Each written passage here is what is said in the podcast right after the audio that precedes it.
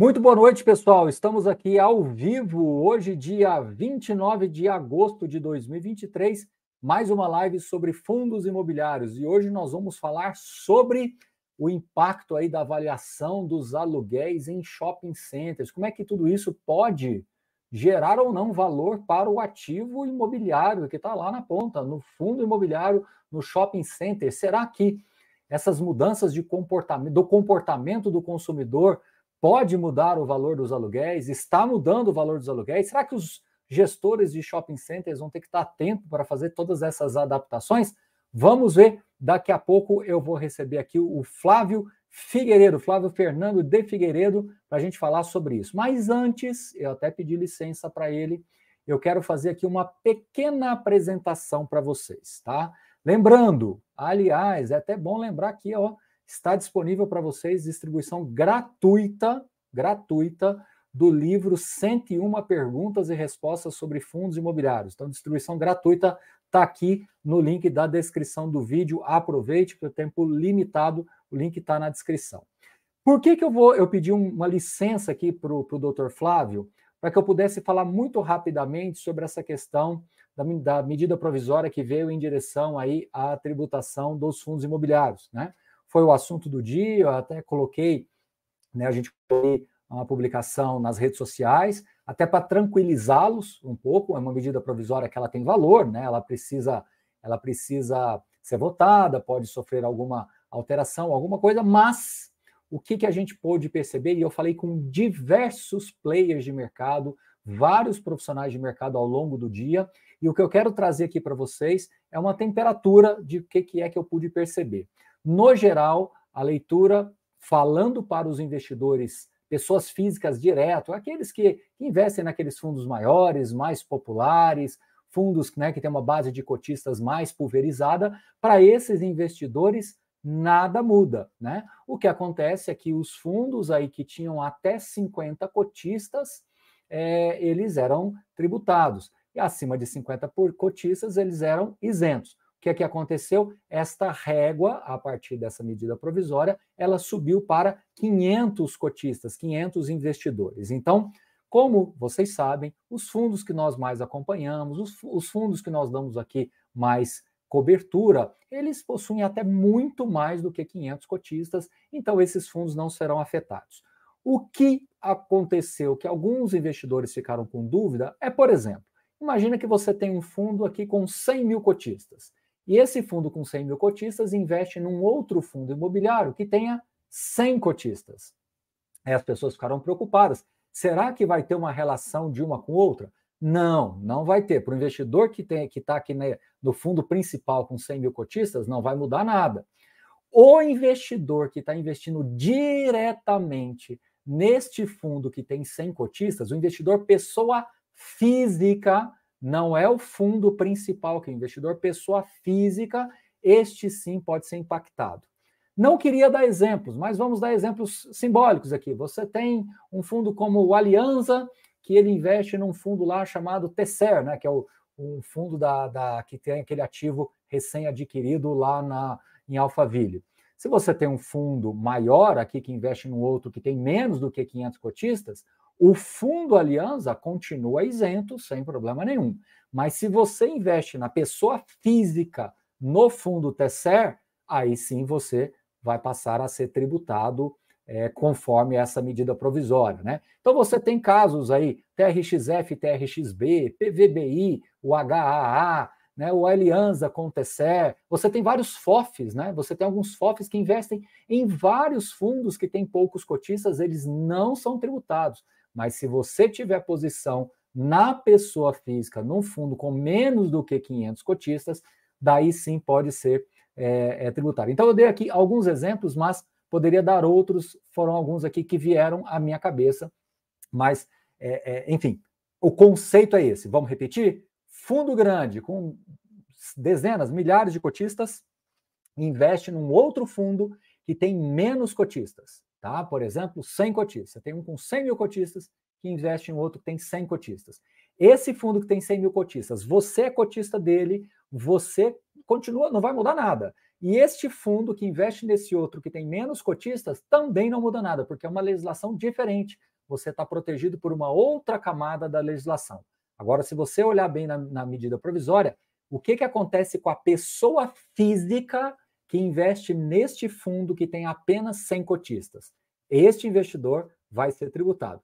Obviamente, até quando tiver 500 cotistas. Acima de 500 cotistas, aí ele também fica isento. Esse número é 50, subiu para 500, tá certo? Então, espero ter esclarecido. Tomei cinco minutinhos aqui, que, que era o que eu queria realmente tomar para, é, para, para a live aqui do Flávio Figueiredo, mas espero ter esclarecido um assunto pertinente. Mais uma vez, lembro a todos vocês, distribuição gratuita do livro 101 Perguntas e Respostas sobre Fundos Imobiliários. Bom, na live de hoje, antes de começar, eu quero fazer dois agradecimentos especiais. Primeiro, ao Sérgio Beleza, que todos vocês conhecem. O Sérgio Beleza é a pessoa, é o marco zero da minha vida em fundos imobiliários. Então, ele é a pessoa que eu serei eternamente grato. E mais uma vez, ele fez uma coisa que, mais uma vez, eu ainda tenho mais uma dívida de gratidão com ele. Ele fez uma ligação comigo com a Marli Gonçalves, que é uma assessora de comunicação que está falando sobre o livro Avaliação de Aluguéis em Shopping Centers, Conceitos e Métodos, que é um livro coordenado pelo Flávio Fernando de Figueiredo, e são vários autores, várias pessoas. Daqui a pouco eu vou colocar a capa do livro para vocês. Inclusive, na descrição do vídeo aqui também tem acesso para vocês adquirirem em termos promocionais aí pelos próximos dias esse livro. Então, podem acessar aqui no link. E o Flávio, e o, desculpe, o Sérgio colocou isso num, num, grupo de WhatsApp, dizendo que, tinha ter, que ia ter esse lançamento do livro. Eu me interessei pelo assunto, o Sérgio fez a ponte de comunicação com a Marli, que foi muito gentil comigo, e a Marli, então, me conectou ao Flávio Fernando de Figueiredo, ao doutor Flávio Fernando de Figueiredo, que é um engenheiro civil, consultor, diretor da Figueiredo Associados Consultoria, empresa conceituada no mercado há 35 anos, autor e coordenador de vários livros sobre vistorias e perícias, nos quais é especialista, entre outros, perícias em engenharia, uma visão contemporânea, mais recentemente, coordenador e autor deste livro que a gente vai falar hoje, Avaliação de Aluguéis em Shopping Centers, Conceitos e Métodos, é conselheiro do IBAP São Paulo, que é Instituto Brasileiro de Avaliações e Perícias de Engenharia de São Paulo. E o Sérgio, através da Marli, fez essa ponte com o Flávio, Dr. Flávio Fernando de Figueiredo, isso é, fez com que essa live acontecesse. Por que, que eu acho importante? fundos de shopping centers é extremamente relevante na carteira dos investidores. É assim, um dos primeiros setores que vieram ao mercado é, lá atrás, né, há 30 anos atrás, lá na época do Sérgio Beleza, foram justamente shopping centers também. Então, eles são protagonistas há bastante tempo no nosso mercado.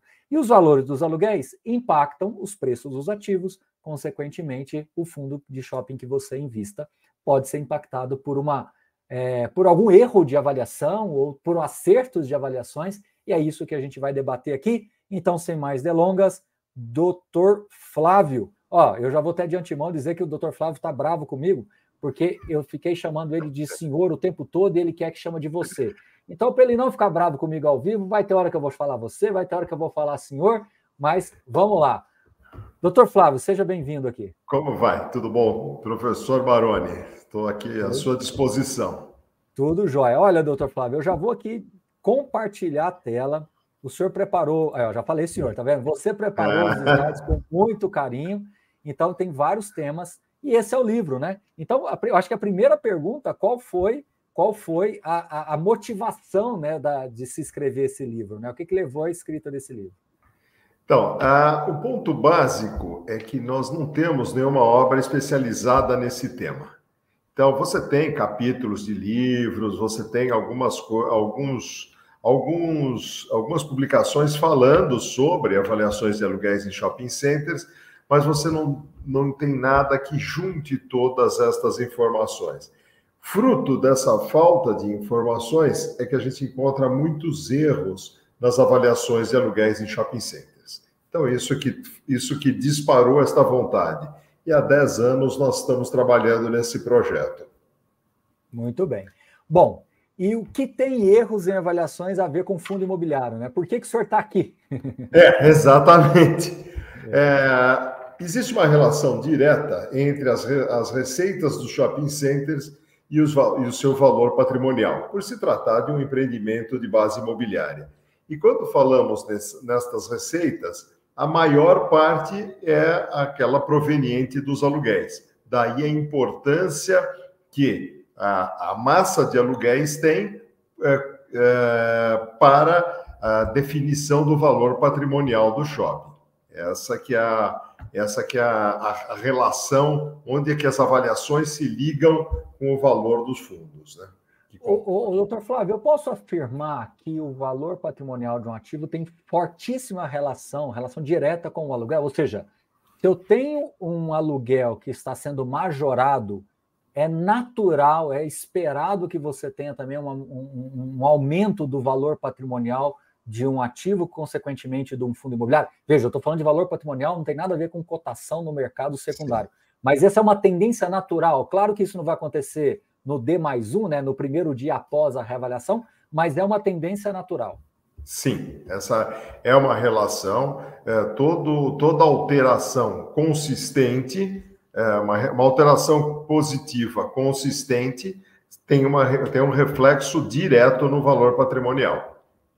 Deixa eu já fazer direto aqui uma pergunta polêmica. Muitos investidores ficam preocupados com os valores patrimoniais dos fundos, porque tem, tem um certo grau de subjetividade. Mas, é, é, doutor Flávio, sem entrar em casos específicos, né? Esse livro foi escrito com várias pessoas, está aqui o nome de todos eles: Adriano, Aguinaldo, Alexander, vários, Ana, André, Antônio, Danilo, Eduardo, o senhor, o Zé Ricardo, o Leandro, Luiz Henrique, Mar, os dois Marcelos, Márcio, Octávio, Otávio Rafael e Humberto. É, eu posso afirmar que, no geral, os valores patrimoniais dos fundos imobiliários são confiáveis, principalmente shopping centers, porque, na média, os aluguéis são, é, é, é a, dizendo assim, precificados de maneira correta, tendo, claro, distorções aqui, outras ali, erros aqui, outras ali, mas, na média, os valores patrimoniais são confiáveis. É, os, valo, uh, os valores patrimoniais, eles são calculados é, periodicamente por empresas é, tradicionais do mercado, levando em consideração, dentre outros fatores, as receitas. E essas reavaliações são periódicas. Então, é de se esperar que o valor patrimonial reflita, com uma pequena defasagem, a realidade do, do, do mercado, a realidade daquele ativo. Perfeito. Bom, na, no, no, quando nós tivemos uma conversa, né, antes aqui de ajustarmos a live, você foi muito categórico em falar sobre qualidade de ativo. Eu me lembro no, no, no nosso, no nosso primeiro bate-papo ali, falou muito, é, é, é, assim, exauriu bastante esse, tempo, esse tema de qualidade de ativo. Por que é tão relevante assim? Qual é a relação tão relevante assim da qualidade dos ativos em relação às suas receitas, aos seus valores de aluguéis? É, a qualidade do ativo, é, dentre outros fatores sobre os quais vamos falar aqui, ela vai ditar a capacidade de receita com aluguéis que aquele empreendimento vai ter. Quer dizer, um ativo é, ele tem que ter uma qualidade sobre vários aspectos. Você vai ter localização, acesso. O acesso não precisa ser só para carro você pode ter um, um, um acesso excelente pra, por trem, por metrô, para pedestres. Isso vai depender do que é aquele shopping. Né? O aspecto, de modo geral, ele precisa ser atraente, ele precisa trazer público, porque esse público que vai consumir dentro do shopping, que vai também permitir que o, que o lojista pague o, o aluguel. Um bom mix né, de, uma, uma boa variedade, distribuição de lojas dentro daquele shopping, lojas, serviços, lazer, tudo isso trazendo esse público que vai é, gerar movimento para os lojistas. Facilidade para estacionamento, no caso em que você dependa do, do público que venha de carro, e vários outros fatores que tornam aquele ativo fisicamente é, atraente. Depois, é, o layout, ele precisa, tanto o layout como o mix, eles têm que ser permanente atualizados às tendências do mercado. Quer dizer, não adianta eu ter um mix que era fabuloso há 10 anos, hoje pode ser que ele não funcione bem. Então, ele precisa estar constante, ser constantemente atualizado. Outro fator para cada um dos, dos, dos shoppings que compõem um fundo, de imobiliário, um fundo imobiliário de shoppings, eventos e promoções, que também vão provocar o consumidor para vir ao shopping consumir, para vir é, gerar receitas para os lojistas e, por consequência, eles devem ser atraentes para aqueles lojistas. Agora, dentro de casa, o gestor, ele também tem que ter uma boa gestão das locações. Então, por isso que você também tem que olhar sempre quem está gerindo o seu shopping. Nós já tivemos oportunidade de atuar para um mesmo shopping durante muito tempo e passar por mudança de gestão. É impressionante o que uma mudança de gestão faz, tanto para o bem como para o mal. Mas você às vezes pega shoppings que estavam apagados e de repente ao mudar a gestão ele ganha vida, ele ganha, ele renasce ou ele melhora substancialmente. Então você tem a atração de locatários, você melhora todos aqueles aspectos, todos aqueles aspectos de qualidade para trazer novos novos locatários.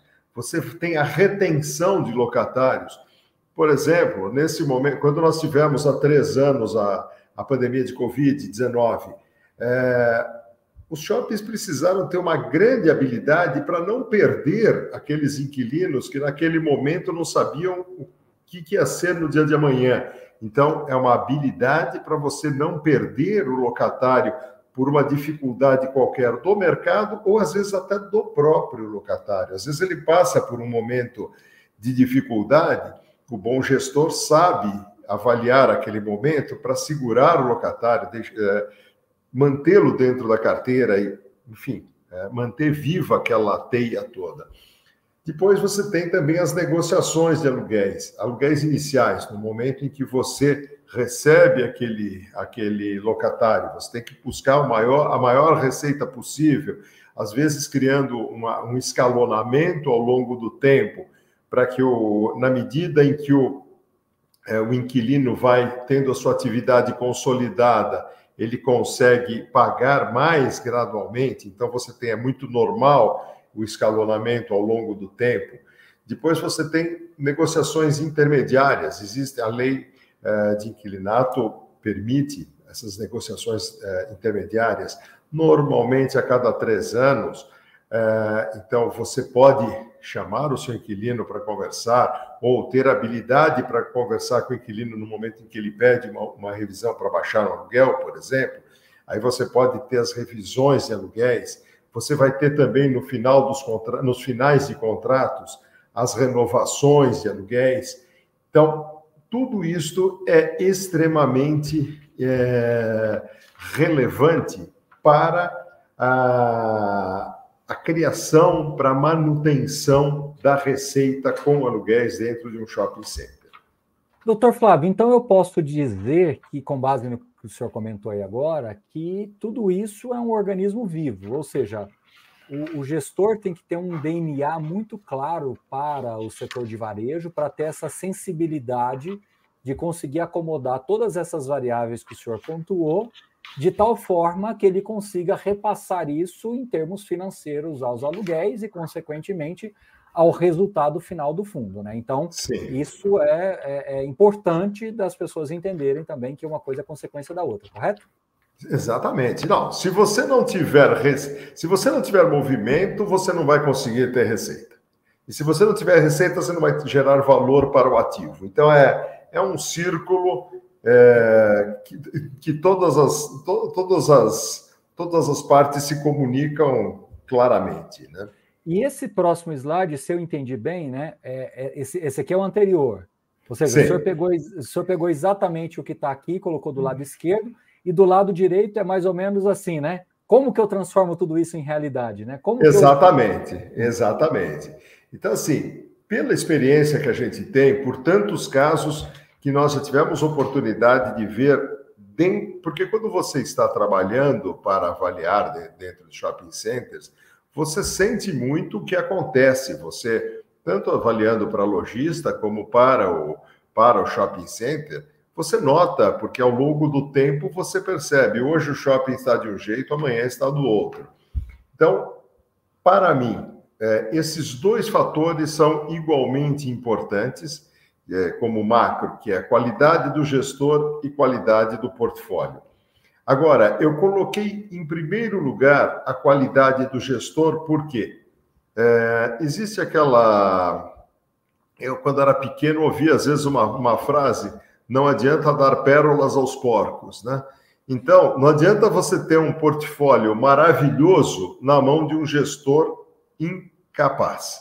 Então, um gestor, o contrário ainda pode acontecer. Um portfólio mais ou menos, um bom gestor consegue, às vezes, é, fazer milagres, mas se o gestor é o, é o, é o, é o, é o ponto de partida. Aí você tem algumas, uh, algumas características que eu gosto de ver no gestor do shopping. Né? Estou falando aqui no gestor do shopping, é, para não confundir com o gestor do fundo. Né? O gestor do fundo vai escolher um bom, um bom portfólio, mas assim, é, a qualidade do gestor, em termos de tradição, experiência, histórico de resultados.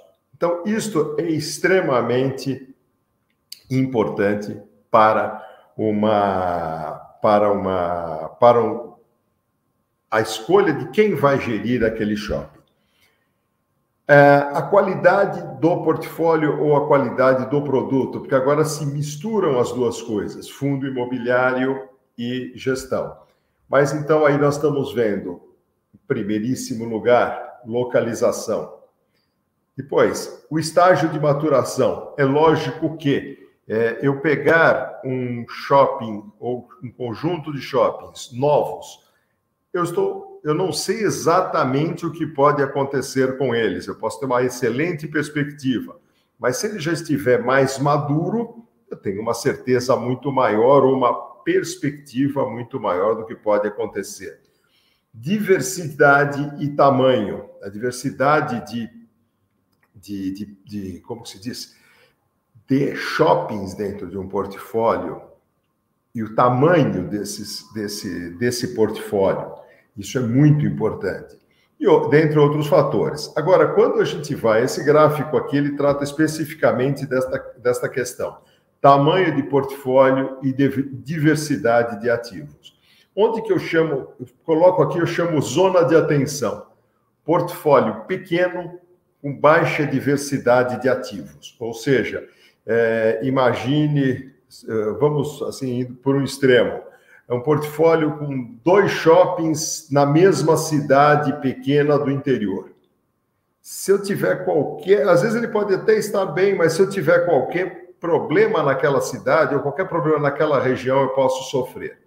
Quando eu tenho um portfólio maior, com ativos mais diversificados, em localização, etc., eu já vou para uma zona de conforto, porque na prática, um compensa o outro, você não tem, vamos dizer assim, a inércia desse conjunto é muito maior. Então, a, a estabilidade, a chance de estabilidade é muito maior.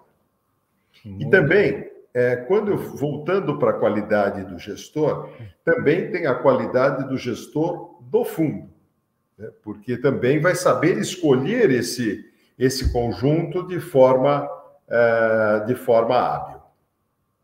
Exato, o senhor está colocando um ponto que eu acho muito fundamental, né?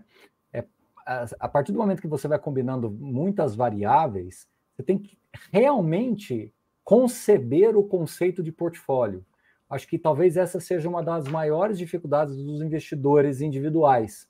Porque quando você olha portfólio, você está olhando um resultado composto, você está olhando é, é, uma coisa pela outra, né? Você está olhando uma decisão de investimentos pela outra.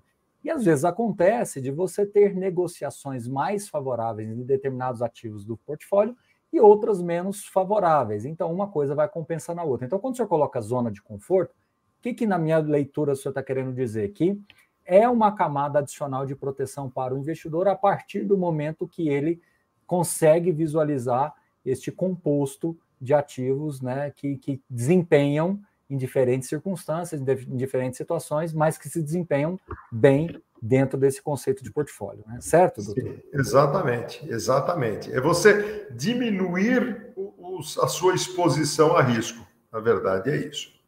E esse, e esse slide aqui, agora eu quero até dar um pitaco antes do senhor, é que né, hoje a, a, riqueza de informações dos fundos imobiliários é muito elevada. Né? Você pega alguns relatórios de fundos de shopping centers, eles fazem toda uma, uma leitura macro, né, com base em dados é, da, das associações de shopping centers, né? traz também análises específicas dos ativos, derivando, estratificando a composição da carteira.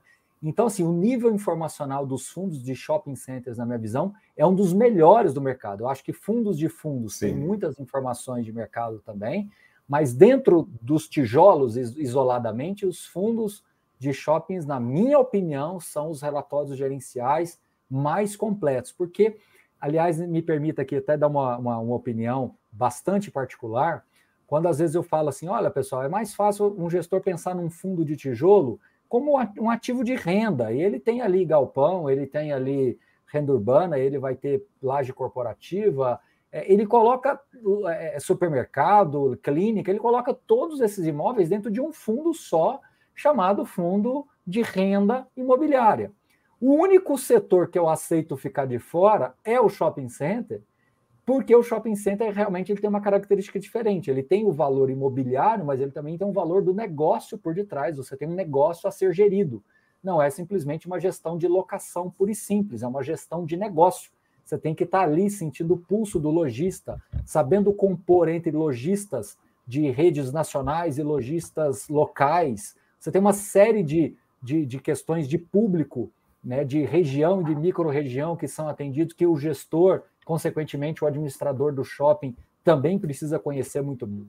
Identificar qual é a classe, como compor um portfólio para atender aquela classe social que frequenta um shopping, inventar e reinventar estratégias que, que mantém essa, esse organismo vivo. Então, desculpa tomar um pouquinho do, do tempo do slide Não. do senhor, mas está tá, tá de acordo? Concorda? 100%. Pode discordar. Pode discordar 100%, então. né? 100%. É exatamente isso.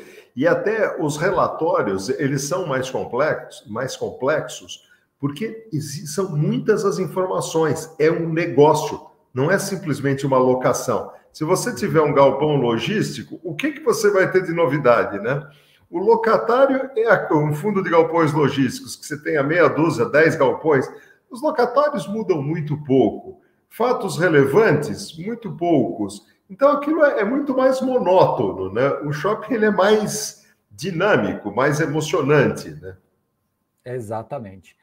Bom, doutor Flávio, a gente falou de muita coisa legal, mas vamos começar a entrar agora num assunto um pouquinho mais espinhoso, que envolve essas questões de erros, de algumas distorções que podem acontecer na avaliação dos aluguéis dos shopping centers. Então, eu quero deixar o senhor muito à vontade nessa, nessa parte aqui, Pessoal, mais uma vez quero lembrar a todos vocês, está disponível, inclusive, o link, é, eu vou colocar para vocês aqui no chat também, o link para vocês adquirirem o livro do Dr. Flávio, está aqui, tá aqui o link, tá? Está aqui o link para vocês, para vocês podem adquirir, é um valor promocional aí pelos próximos dias, vocês podem adquirir o livro que o Dr. Flávio coordenou junto com vários outros autores que explica melhor sobre essa situação aqui. Doutor Flávio, vamos falar de erros, que é realmente a temática do livro, muita coisa que acontece nas reavaliações de aluguéis.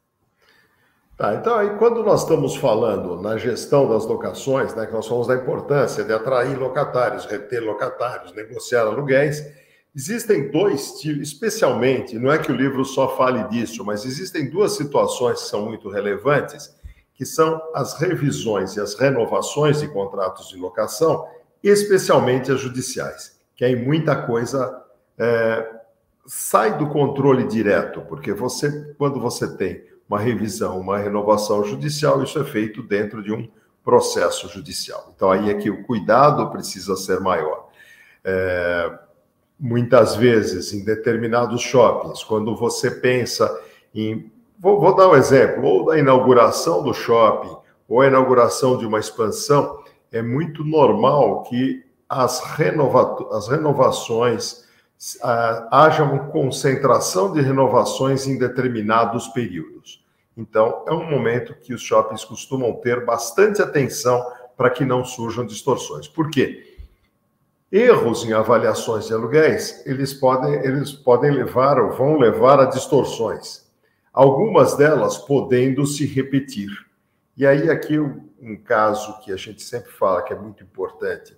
Quando você tem cidades muito pequenas, em que é, são poucos os avaliadores que tem no mercado, aí é uma, um risco maior de distorções se repetirem, porque ou é o mesmo profissional, ou é um profissional que vê o que o outro faz e copia, e copia o erro, e aí a coisa toma um rumo que não é desejado. E essas distorções podem afetar a receita. Pode afetar a receita a ponto de levar a um colapso? Nunca vi. Tá? Quer dizer, é a questão de você preservar, fazer a direção fina, né? a gestão fina, não deixar que nada saia do seu controle ou nada possa representar um risco. Doutor Flávio, deixa eu entrar num assunto espinhoso aqui. A gente viu, principalmente no início do ano, algumas varejistas com bastante dificuldades. E agora, mais recentemente, a gente está vendo alguns movimentos de alguns gestores de realmente tirar essas varejistas, seja por é, decisões, ou seja por realmente uma, uma, uma, uma, uma negociação mesmo, e fragmentar essas mega lojas, essas lojas âncoras, em lojas menores, tudo. O que o senhor tem para dizer para a gente sobre isso? O senhor, o senhor enxerga que isso pode potencialmente trazer aí algum, algum desarranjo nesse ecossistema do varejo, principalmente das lojas âncoras nos fundos de shoppings? O que o senhor tem para dizer para a gente sobre isso? Ah, é, eu já tive a oportunidade de estudar efetivamente alguns desses, algumas destas decisões.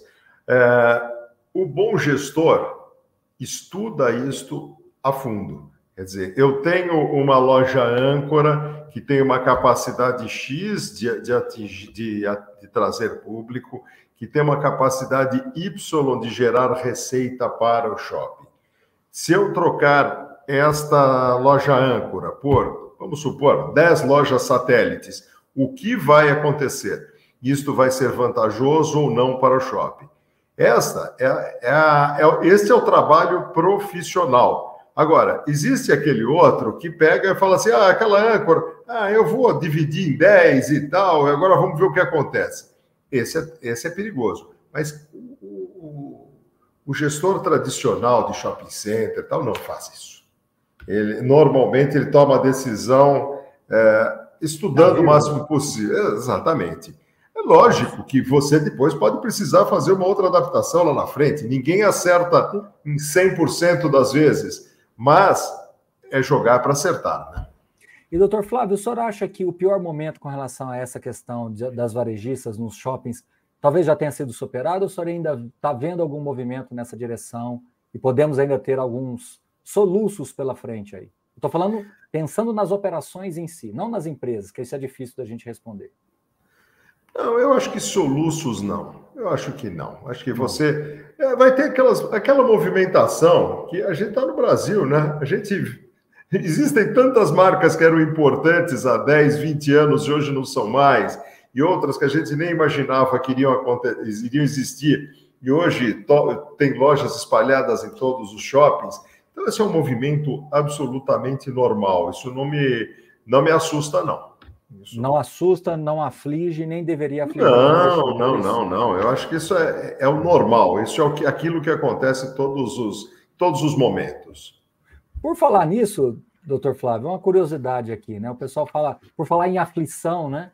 É, alguns investidores ficam aflitos ao investir em fundos de, de, de shoppings, né? Porque fazem aquela comparação com o mercado americano, né? Os ativos ficarem meio que abandonados e aquilo ali perdeu o valor completamente e ficar um, um ativo obsoleto ali, né?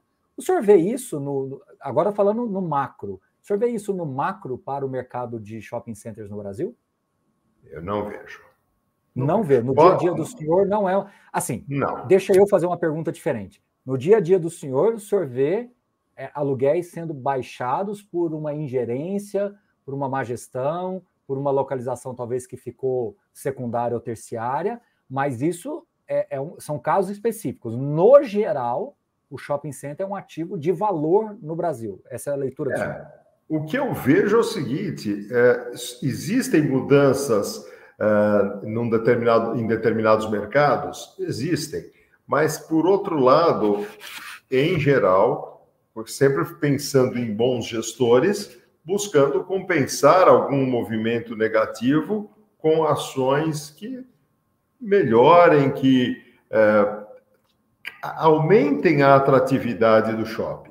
Certo? Agora, aqueles é, praticamente esqueletos que às vezes nós vemos, especialmente nos Estados Unidos, acho assim, é, a pessoa precisa, acho que aqui pode ser que eu erre, mas a pessoa precisa se esforçar muito para chegar naquele ponto. Precisa estar muito míope para não é, ver que precisa ser tomado, tomada alguma atitude. Tá bom. Não Pensando é o dia a dia dos não é o dia a dia do senhor ver situações como essa. Não, é assim, é, pensando no ativo, no ativo, é, às vezes você precisa de uma, de uma mudança importante. Já vi shopping que um andar inteiro foi transformado em laboratório de análises clínicas. Já vi shopping que uma parte foi transformada numa, numa unidade de universidade. Sim, mas o ativo está lá, está ativo e está vivo. É isso que todo mundo busca, né? É, é que o ativo seja plenamente utilizado e gere receita. Muito bem. Doutor Flávio, o senhor trouxe alguns exemplos de erros. Tem essa página aqui, tem uma outra também, então eu vou deixar o senhor à vontade para construir o raciocínio com base nesses erros.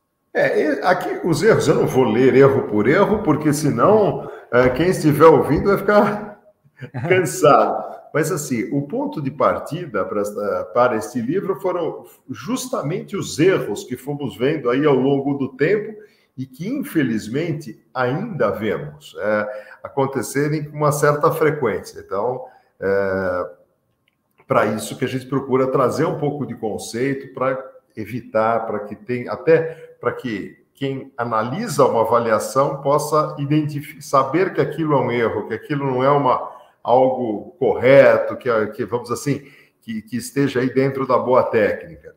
Então, por exemplo, já vimos uh, lojas em shopping centers serem avaliadas com base em dados de lojas de rua. Isso não tem absolutamente nada a ver, uh, são, são, são, são, parâmetros são, diferentes. São parâmetros totalmente dis, diferentes. Outra coisa, é, misturar é, espaços distintos dentro de, uma, de um shopping, por exemplo, loja âncora com loja satélite, com, com loja destinada a serviços, com quiosques, faz ali uma, uma salada sem nenhum tratamento estatístico, o que quer que seja, e solta avaliação. Erro absolutamente grande. Misturar dados de épocas diferentes, é, fazer, é, por exemplo, é, todos normalmente, 99% dos contratos de locação de lojas em shopping center trazem ali as áreas locadas. A pessoa desconsidera aquilo, começa a acrescentar mezanino, tira mezanino, é, não considera que determinadas lojas, em, para determinadas lojas, são previstos pagamentos de aluguéis dobrados, especialmente, é o pessoal chama aí no mercado de 13 terceiro aluguel, que na verdade não é aluguel mínimo dobrado é, é, é diferente de 13 terceiro, mas isto é previsto em muitos contratos, isso não é levado em conta na avaliação. Então, são várias, várias avaliação com base em boleto.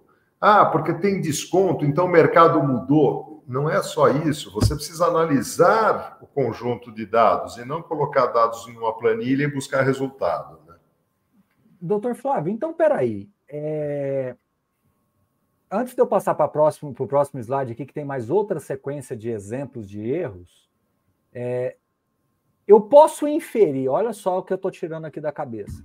Eu posso inferir que se eu pegar um fundo imobiliário que eu tenho e olhar as receitas imobiliárias desse fundo e perceber uma certa simetria, uma certa recorrência, eu posso inferir que esses erros estão diluídos, estão sendo muito frequentes, porque o que o senhor está me apontando aqui traria, em teoria, uma, dis, uma, uma, dispersão muito grande entre os meses. É claro que a gente tem sazonalidades, não vamos questionar isso.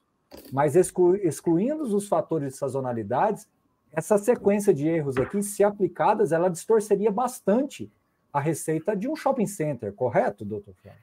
Não, veja, se nós partíssemos da premissa que sempre iríamos ter uma grande quantidade de erros, sim.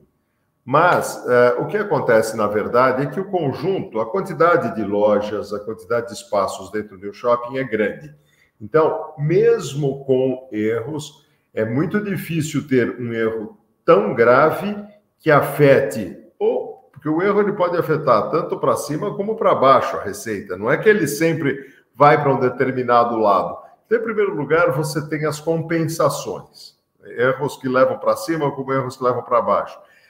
E além disso, você tem o volume. Então é muito difícil você ter algum impacto negativo que vá mexer no valor patrimonial por conta dos erros.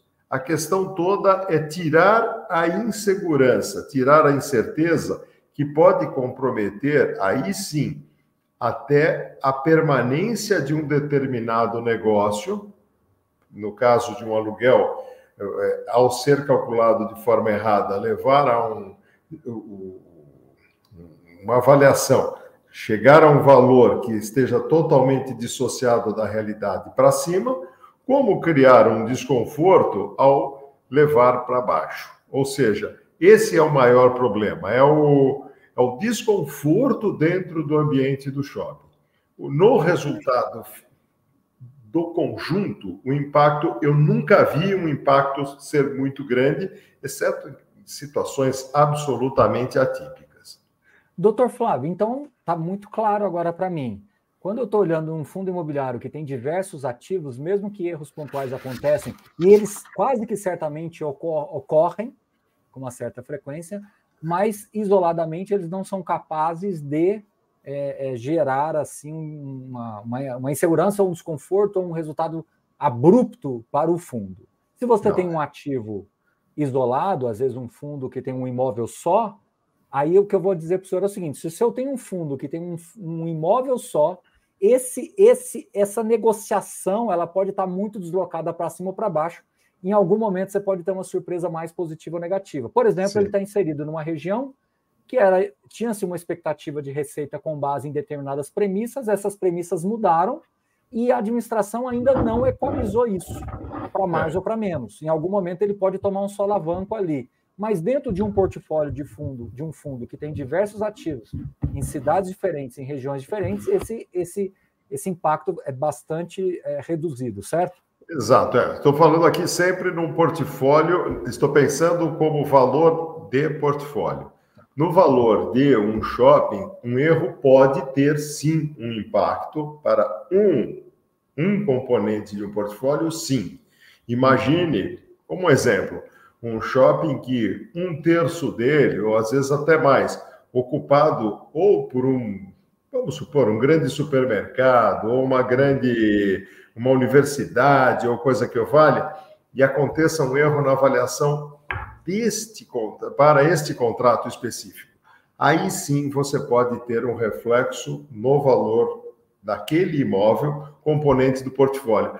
Mas dentro de um bom portfólio, um portfólio bem diversificado, esse impacto, tanto para mais como para menos, esse erro não é suficiente para mexer.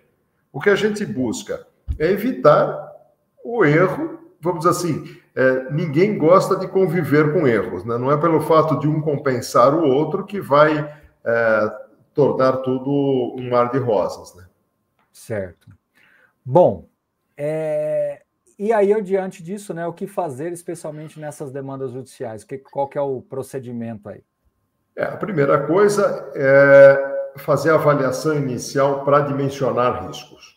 Ou seja, é, às vezes a gente vê na, na, na vai, vai, vai ser iniciada uma demanda judicial, é, tanto é, inquilino como proprietário ter, terem noção de onde estão pisando, para não errar a mão, para não, não, ir, não ir com muita sede, tanto para cima como para baixo, saber onde está a realidade.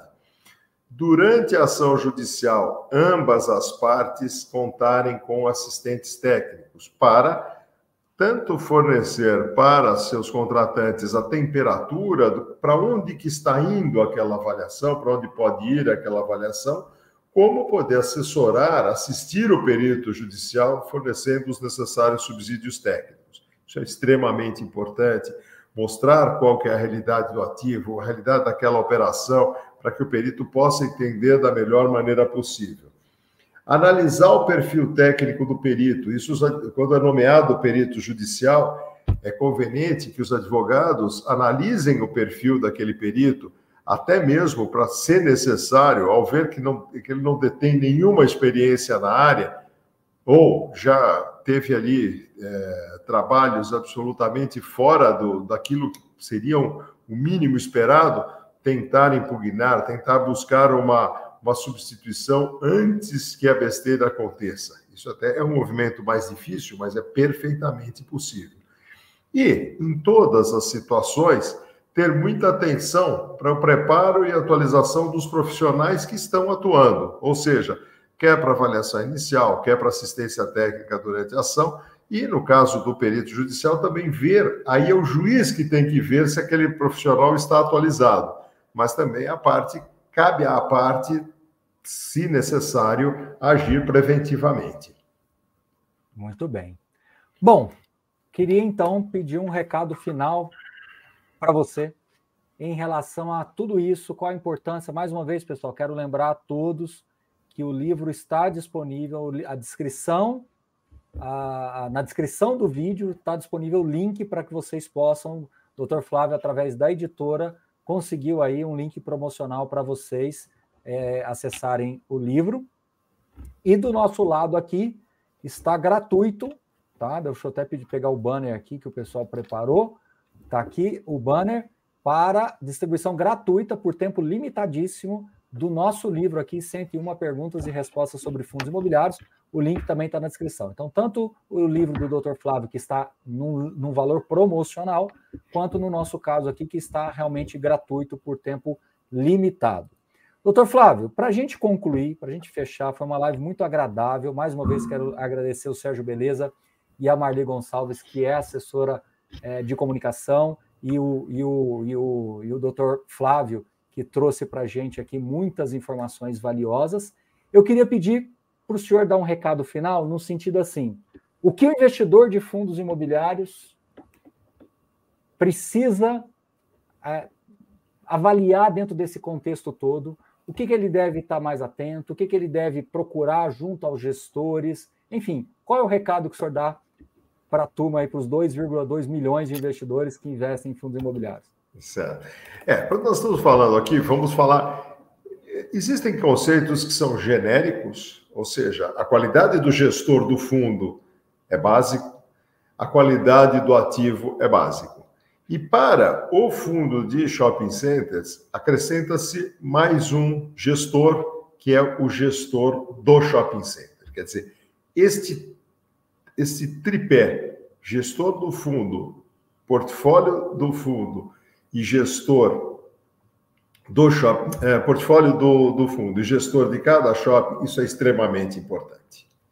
É uma, é, é uma, uma, é uma composição uma muito importante, sendo que, muitas vezes, dependendo do fundo, são, são shoppings geridos por diversas, diversas entidades diferentes, diversas empresas gestoras diferentes. Mas... Doutor Flávio, quando o senhor se refere ao de gestor do shopping, o senhor está falando do administrador, né? administrador do shopping. Administradora de shoppings, sim, né? Sim, é sim. Porque o fundo imobiliário, quando ele coloca no é. gráfico ali, ele coloca, talvez ele tenha relacionamento com cinco, seis, sete, oito administradores profissionais. Sim. Então, ver esse composto é importante. É muito importante, é muito importante. Tá. E com base nisso, o histórico, né? Ou seja, olhar o fundo e ver se o histórico tem sido tem se mantido ali adequado, né? Exatamente, exatamente. É lógico, lógico que hoje, é, tendo passado aí, nós passamos aí por três anos extremamente atípicos, né? Então esse uhum. histórico uhum. deu um solavanco, né? Deu uma deu uma assustada aí nos últimos três anos, mas o que a gente vê é que as coisas vêm é, se re, vem retomando, né? gradativamente estão retomando. Muito bem. Então é isso. Doutor Flávio, muitíssimo obrigado. Tá bom? Eu que agradeço. Agradeço aí a, a disponibilidade. Mais uma vez, volta a insistir. Sérgio Beleza falou sobre esse livro aí para um grupo que a gente participa aqui. Rapidamente eu falei, a gente se falou e ele já fez o contato com a Marli, que é a assessora de comunicação de vocês aí, que a gente foi possível realizar essa live. Então, muito obrigado, parabéns pelo lançamento do livro que foi na semana passada, né? Sim. Então, é, é isso aí. Eu tenho certeza que é, o senhor vai voltar a falar sobre esse assunto em outras condições. E lembre sempre da gente aqui que o espaço vai estar sempre aberto para que o senhor pudesse acrescentar, se os colegas que o senhor, os autores do livro também, sintam-se convidados, se quiserem trazer uma abordagem complementar, adicional, sintam-se convidados, tá certo, doutor Flávio? Muito obrigado. Não, perfeito, estou sempre também à disposição, agradeço o convite e vamos aqui para outras brigas, né? É isso aí. Gente, tá muitíssimo, muitíssimo obrigado, uma boa, boa semana a todos vocês e até a próxima. Valeu, obrigado. Boa noite.